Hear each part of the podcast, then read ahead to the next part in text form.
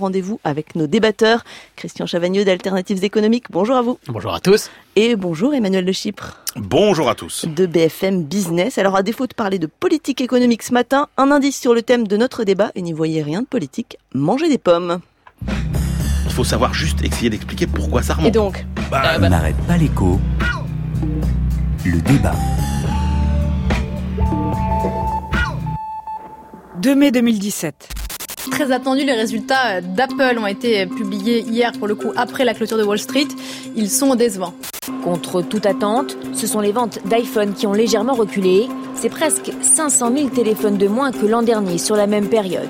Mais à côté de ça, eh bien, la trésorerie du groupe se porte très bien. Apple dispose désormais de plus de 250 milliards de dollars de cash.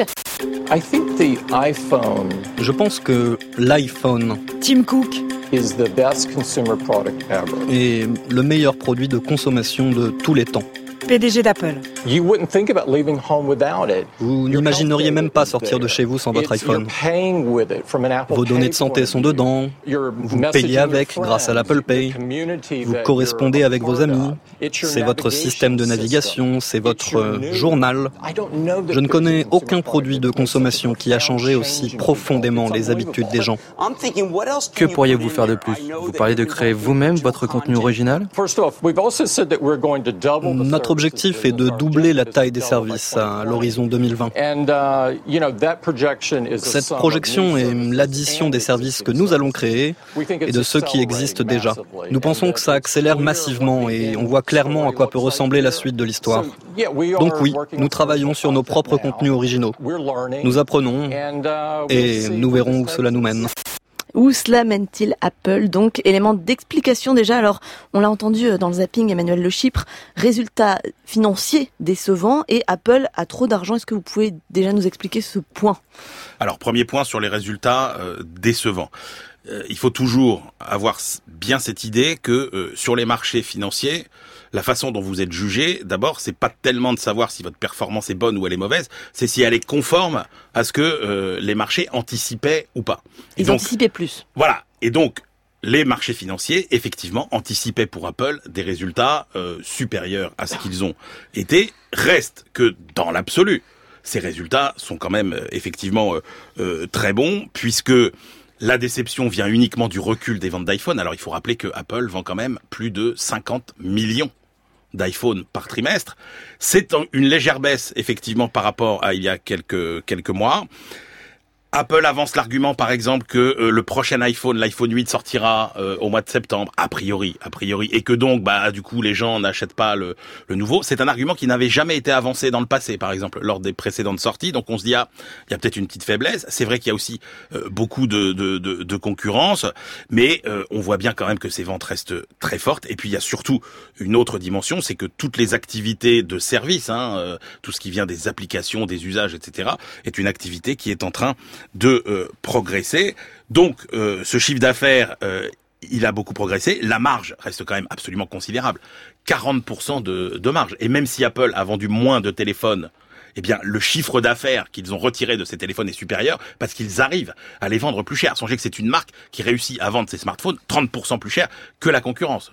Mm. uniquement presque sur la sur la l'effet marque uniquement sur euh, euh, sur la pomme. Donc ça va bien et puis Apple enfin est effectivement assis sur un matelas absolument considérable qui s'est euh, accumulé au fil des années 250 milliards d'euros de cash pour vous donner un ordre d'idée, c'est l'équivalent du PIB d'un pays comme le Chili. Mm. Hein, voilà, donc c'est absolument considérable. Donc Apple a des moyens financiers absolument considérables. C'est pas la princesse au petit pois, c'est la princesse à, la, pomme. Apple, Christian Chavagneux. Euh, Apple, c'est l'entreprise de tous les records là, du coup. Ah, clairement, hein, quand vous regardez la capitalisation boursière, ce que ça vaut en bourse, Apple, ça vaut en gros à peu près aujourd'hui 760 milliards euh, de dollars.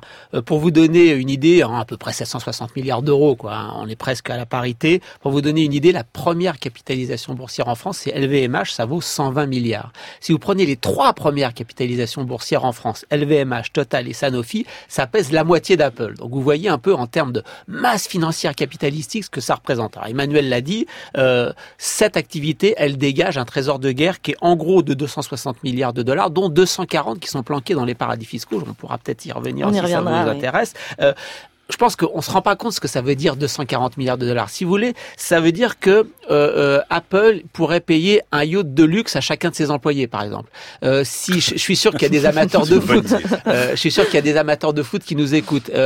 tout le monde a été surpris l'année dernière par le prix faramineux que Manchester United a payé pour avoir pour acheter Paul Pogba. Il faut savoir qu'avec ce, ce trésor de guerre, on pourrait acheter 2200 Pogba. C'est-à-dire que si demain Apple veut mettre euh, constituer une équipe de foot avec tous les meilleurs joueurs du monde, elle peut exploser le marché du foot elle mondial. Elle peut même en avoir plusieurs. Elle peut même en avoir plusieurs. Alors pour pour être un peu plus sérieux, un peu plus économique, vous prenez Netflix, prenez Uber, vous prenez Snapchat, vous prenez Twitter, tout ça, ça fait 180 milliards. Donc Apple pourra s'acheter ces quatre entreprises ou Tesla, hein, l'entreprise de, de, Elon Musk qui fait des voitures, euh, des voitures haut de gamme euh, avec euh, qui fonctionnent à l'électricité. Voilà, vous voyez la puissance capitalistique. Et donc, bien évidemment, même si euh, les fondateurs ont très peu distribué de dividendes, aujourd'hui, c'est la première entreprise au monde qui distribue le plus de dividendes. C'est vraiment aussi l'entreprise de tous les records. Et c'est des records qui impliquent aussi des défis, des, des, grands défis à surmonter, des obstacles éventuellement, Emmanuel Luché Oui, absolument. C'est une firme qui euh, va bien. Mais on se demande si effectivement euh, elle n'est pas en train de céder à une certaine paresse hein, et qui est confrontée effectivement à des défis euh, très importants. Le premier défi auquel est confronté Apple, c'est un défi de modèle économique. Il faut savoir que Apple, au départ, est ce qu'on appelle une entreprise traditionnelle. Une entreprise qui fait quoi? Qui fabrique euh, des produits en achetant des composants à des fournisseurs et qui les vend à des clients. C'est ce que faisait Apple quand elle vendait des ordinateurs ou même quand elle vendait au début des iPods ou des iPhones. Et là, vous vous retrouvez à des clients et là, vous êtes dans une logique qui est assez simple, c'est que bah, vous vendez avec un bénéfice, euh, plus vous faites cher, euh, plus vous faites de bénéfices. Et là, on est en train de changer de, de modèle. C'est-à-dire que Apple est en train de devenir, de devenir ce qu'on appelle une entreprise multiface. Et une entreprise multiface, c'est quoi? Euh, C'est une entreprise qui euh, n'a plus seulement un produit à vendre à des clients, mais c'est une entreprise qui met en relation différents types de clients. C'est ce qu'on appelle une plateforme aujourd'hui, de plus en plus euh, Apple, et elle doit s'assurer stratégiquement à la fois que tous les membres des groupes qui participent euh, à sa plateforme reçoivent suffisamment de, de valeur, d'intérêt et de bénéfices pour participer parce que le but, c'est qu'effectivement, vous soyez dans une logique où vous ayez à la fois une offre qui augmente et une demande qui augmente. Prenez par exemple euh, Airbnb ou Blablacar, ça ne peut marcher que si d'un côté vous avez de plus en plus de chauffeurs euh, ou de euh, loueurs de chambres qui s'inscrivent sur le site, mais si de l'autre côté vous avez aussi de plus en plus de clients. Et le problème, c'est que la logique économique de ce type de marché est complètement différente. C'est-à-dire que ça vous conduit, par exemple, ce qui n'existe pas dans la vieille économie, pour pérenniser votre modèle, le solidifier, à peut-être même euh, devoir payer certains types de participants à votre marché pour qu'ils viennent sur votre plateforme. Donc vous voyez qu'on est dans une logique totalement différente et c'est très compliqué, contrairement à ce qu'on pourrait croire, de réussir. Or, Apple aujourd'hui est en train de basculer vers ce modèle parce qu'on voit bien que euh, la progression de tous les chiffres d'affaires liés à toutes les applications, et c'est ça le rôle d'une plateforme, c'est ça la mutation qui est en train de, de vivre Apple, eh bien c'est euh, une alchimie subtile entre la poule et l'œuf, c'est-à-dire à, la fois faire grossir l'offre et faire grossir la demande. Ça demande euh, un doigté et on, on on, voit qu'Apple est en train de l'acquérir, mais est-ce qu'il peut vraiment l'avoir, sachant que euh, sur ces euh, marchés, euh, vous pouvez très vite disparaître. Hein. Si vous avez quelqu'un qui est plus fort que vous, meilleur que vous, eh ben il peut rafler très vite toute la mise. Et avec ces défis, il y a aussi la question de qu'est-ce qu'on va faire de toute cette trésorerie, de ces 250 ah milliards d'euros, euh, Christian ah, Chavagneux tout, à fait, ça sert à rien euh, d'accumuler euh, les milliards et les milliards et les centaines de milliards si on n'en fait rien. Alors bien évidemment, sur cet argent qui est dissimulé en très grande partie, à plus de 90% dans les paradis fiscaux, il faut pas croire que ça reste dans un coffre en attendant d'en faire quelque chose. Apple fait quoi? Apple, aujourd'hui, 58%, on pense c'est une estimation de nos confrères de Bloomberg, 58% de ce cash est placé en obligation d'entreprise. Les entreprises qui émettent des titres de d'obligations. Et ça en fait aujourd'hui le premier fonds spéculatif mondial, en fait, devant tous les autres fonds spéculatifs. L'argent, un Blackburn Capital, qui est, qui est euh, pas connu, qui est la filiale de gestion d'argent, euh, du cash, du trésor de guerre de Apple. Aujourd'hui, c'est le premier fonds spéculatif mondial. Pour le reste, et là j'ai envie de dire chapeau l'artiste, hein, pour le reste, que fait Apple? Apple achète des titres de la dette publique américaine. Donc vous avez quand même une société, j'ai rappelé les chiffres faramineux tout à l'heure. Il y a un chiffre que j'ai pas donné, c'est que Apple a 100 milliards de dollars de dette. Vous dites, avec tout ce cash, avec tout ce qu'ils ont, pourquoi, pourquoi est-ce qu'on s'endette Eh bien, pourquoi est-ce qu'on s'endette? C'est très simple. On s'endette parce que, et notamment pour distribuer les dividendes. Pourquoi? Parce que lorsque vous êtes endetté, vous pouvez déduire les intérêts d'emprunt de votre chiffre, enfin, de, de, vos bénéfices et donc réduire vos impôts.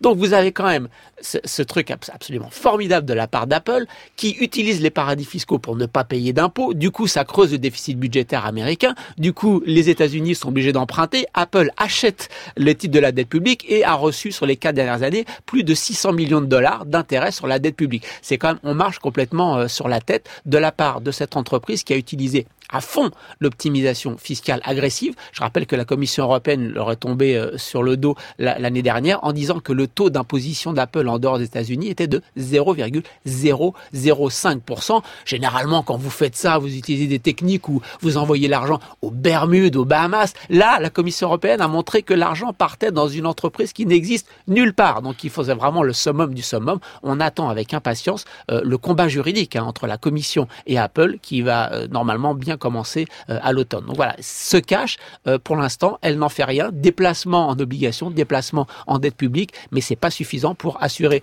la transition dont Emmanuel parlait. Et je termine en disant que Apple aujourd'hui reste une entreprise monoproduit. 70% du chiffre d'affaires à peu près, c'est les iPhones. Le reste, les applications, l'App Store, Apple Pay, le cloud, Apple Music, tout ça, ça reste tout petit. Est-ce qu'elle va réussir cette transition? C'est loin d'être évident. Oui, c'est effectivement. Justement, oui, Emmanuel Le Non, mais c'est effectivement ça. C'est ce qu'on disait, c'est-à-dire que euh, la transition vers le modèle euh, euh, effectivement plateforme, c'est un mouvement qui est en cours. Mm. Et effectivement, rien n'est gagné. Et moi, ce que ce que j'ai entendu de la bouche de Christian, je trouve ça plutôt inquiétant parce que finalement, ça nous dresse le portrait d'une entreprise qui est aujourd'hui en train de prospérer grâce à des génies financiers, mais dont le capital euh, a été bâti par des génies euh, de l'informatique au sens large, même pas par des génies technologiques, parce qu'il faut bien le dire, la force d'Apple, c'est absolument pas la technologie.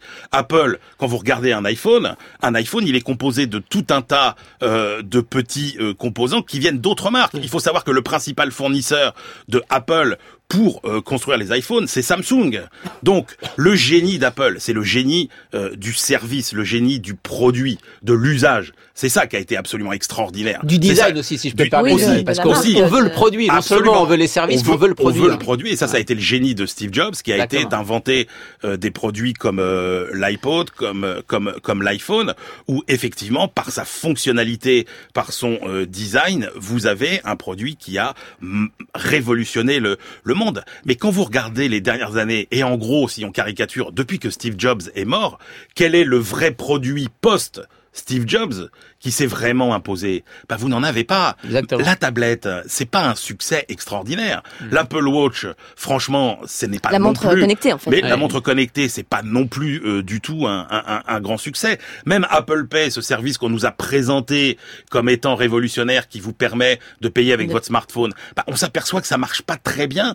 Pourquoi? Les Parce banques françaises n'en veulent pas. Hein. Mais oui, mais pourquoi? Parce que finalement, euh, la valeur ajoutée n'est pas si grande que ça. Entre présenter son smartphone à la caisse et puis dégainer sa carte bancaire finalement. Le, gain en termes de service n'est pas si extraordinaire que ça.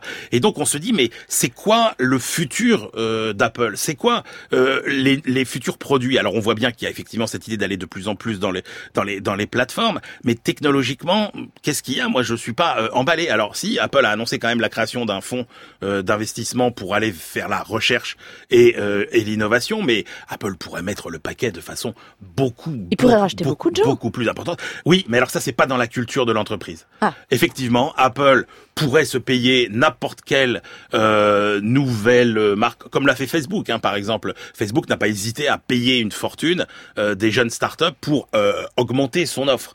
Hein. Et ben, c'est pas dans la culture de euh, de Apple qui effectivement est, est, est quand même une entreprise euh, dont tout ce qu'on vient de dire montre qu'elle a quand même une certaine arrogance, ce qui a souvent perdu euh, pas mal d'entreprises, sachant que euh, le dernier défi, euh, le défi du modèle économique, le défi de la stratégie et de, et de l'innovation technologique, et puis le défi fiscal, j'ai envie de dire, parce que ce, que nous a expliqué Christian, c'est que si jamais l'environnement change, l'environnement mondial fiscal change, eh bien effectivement, euh, c'est plus du tout, du tout la même euh, logique euh, pour Apple, sachant que Apple attend effectivement ce que va faire Donald Trump, puisque l'enjeu est absolument considérable pour le coup par rapport à tout cet argent placé à l'étranger, qui pourra peut-être revenir aux États-Unis en fonction de ce que Donald Trump décidera. Et justement, Christian Chevagnon, puisque c'est une de vos spécialités, de vos marottes, les paradis fiscaux, sur ce que propose Donald Trump sur la, grosse baisse de fiscalité pour les entreprises, est-ce que ça peut changer quelque chose dans ce modèle économique d'Apple? Bah, je crois pas. Pourquoi? Parce qu'on a un précédent. Hein, c'est 2004, lorsque George Bush a fait exactement la même chose. Il a dit aux entreprises américaines, vous savez pourquoi est-ce qu'elles laissent ces entreprises américaines tout leur bénéfice, enfin, une grande partie de leurs bénéfices euh, à l'étranger? C'est que si vous les rapatriez aux États-Unis, c'est taxé au taux de l'impôt sur les sociétés américains qui est autour de 35%. Donc, euh, si vous les laissez aux Bermudes, aux Bahamas ou euh, où vous voulez, bah, vous avez beaucoup d'argent qui est taxé à un taux proche de zéro. Donc, ce que propose Trump, c'est de dire, allez, je, en ce moment, ce qu'on entend dans le débat américain, c'est je vous propose de le taxer entre 8 et 10 Donc évidemment, c'est beaucoup mieux de 35. Mais qu'est-ce qui s'est passé en 2004 lorsqu'on a eu ça? L'argent est revenu et alors qu'il y avait du côté euh, de, de, américain l'idée euh, si vous rapatriez l'argent, je vous donne les 5 seulement de, de taux d'imposition. Si vous créez des usines, si vous créez des emplois, la Trump il donne aucune contrepartie. Qu'est-ce qui s'est passé? Cet argent a surtout servi à racheter des actions pour augmenter les dividendes de ceux qui avaient encore des actions. On pense que la grande majorité de l'argent qui reviendrait ne servirait pas tellement à l'économie américaine, mais servirait à la bourse américaine et les détenteurs d'actions aux États-Unis. Donc ça, c'est pas ça qui va permettre de développer euh, Apple. Je suis tout à fait d'accord avec Emmanuel. Ce qui euh, normalement devrait permettre de développer Apple, c'est les nouvelles offres. Hein, aujourd'hui, il y a du streaming musical. On nous dit qu'Apple prépare une offre de vidéo à la demande aussi. Et les voitures autonomes aussi. Les voitures autonomes. Il y, a mais il y a déjà plein de monde sur ces marchés-là. Sur l'iPhone, évidemment, il y a Samsung, mais voilà, ils sont plus en position dominante, alors que sur tous ces marchés, euh, il y a déjà du monde. L'Apple Pay, on en a parlé, il y a 10% d'utilisateurs aux États-Unis, c'est pas grand-chose. Alors on ne sait pas, les banques françaises, vous l'avez rappelé Marion, n'en veulent pas pour l'instant parce qu'elles disent euh, BPCE, je crois. Voilà, il y a quelques petites banques, mais l'ensemble des grandes banques françaises l'ont pas mise en œuvre, n'ont pas récupéré ce paiement sans contact grâce à l'iPhone parce qu'elles disent Apple demande des conditions absolument incroyables. Ça veut dire quoi? Ça veut dire que quand vous payez avec votre euh, votre Apple sans contact, euh, ben il y a simplement un lien avec votre compte bancaire et Apple veut prendre une commission. On nous dit que la commission aux États-Unis, c'est 0,15% de la transaction. 0,15% euh, de la transaction, ça a l'air de rien, mais c'est déjà beaucoup euh, lorsque vous multipliez les transactions. Est-ce que euh, Apple a réclamé beaucoup plus aux banques françaises et c'est pour ça aujourd'hui qu'elles hésitent beaucoup et qu'elles refusent parce que si une bonne partie du business du paiement part des banques vers Apple, eh ben c'est le modèle économique des banques françaises qui est aussi remis en cause. Donc on voit bien que l'ensemble des autres solutions qui sont proposées aujourd'hui ne sont pas à la hauteur. Et moi je pense qu'effectivement Apple, compte tenu du trésor de guerre, devrait acheter quelque chose, devrait acheter des, grandes entreprises qui marchent bien. Et pour terminer, comme l'a dit Emmanuel, je pense que c'est pas si le contexte fiscal international va changer, c'est le contexte fiscal international est en train de changer. Et ça, ça va faire très mal à Apple. Ils vont enfin devoir payer des impôts. Docteur Le Chypre, 30 secondes pour euh, vos dernières préconisations à Apple. Apple donne l'impression d'être une entreprise qui ne sait pas quoi faire de, de son argent euh, finalement, alors que euh, alors que bah, nous on saurait quoi en faire. Alors, oui, alors que la concurrence se resserre considérablement. Hein, euh, juste pour vous donner un ordre d'idée, aujourd'hui c'est 15% seulement des ventes de smartphones, c'est 90% des profits de smartphones. Mais vous avez des concurrents chinois qui aujourd'hui fabriquent des, des, des, des, téléphones absolument euh, extraordinaires pour euh, des prix deux fois moins élevés. et donc on se dit, bah oui, effectivement, quel est l'avenir de, de, de, de, cette entreprise? Moi je suis pas du tout, du tout optimiste. puisque sur tous les grands sujets, réalité virtuelle, on l'a dit, automobile, etc., Apple aujourd'hui paraît quand même assez, assez en retard.